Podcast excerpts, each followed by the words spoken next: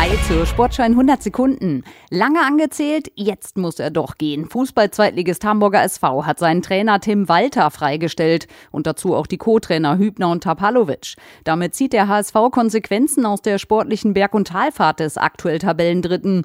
Die Hamburger hatten zuletzt drei Heimspiele hintereinander verloren und die Ausstrahlung eines echten Spitzenteams vermissen lassen. Der HSV scheiterte bereits fünfmal bei dem Versuch, wieder in die erste Liga aufzusteigen. Die Kansas City Chiefs haben zum vierten Mal den Super Bowl gewonnen. Der Titelverteidiger um Star-Quarterback Patrick Mahomes bezwang die San Francisco 49ers in einem spannenden Finale der National Football League in Las Vegas mit 25 zu 22 nach Verlängerung.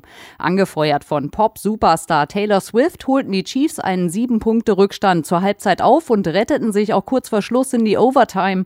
Mahomes entschied mit seinem zweiten Touchdown-Pass in den letzten Sekunden die Partie für Kansas City.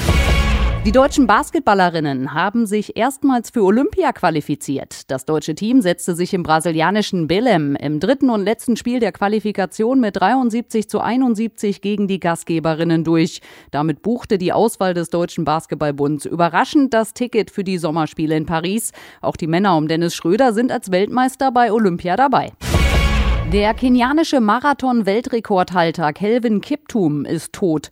Der 24-Jährige starb bei einem Autounfall in seinem Heimatland. Das berichten kenianische Medien unter Berufung auf die Polizei und die Familie. Und das war die Sportschau in 100 Sekunden.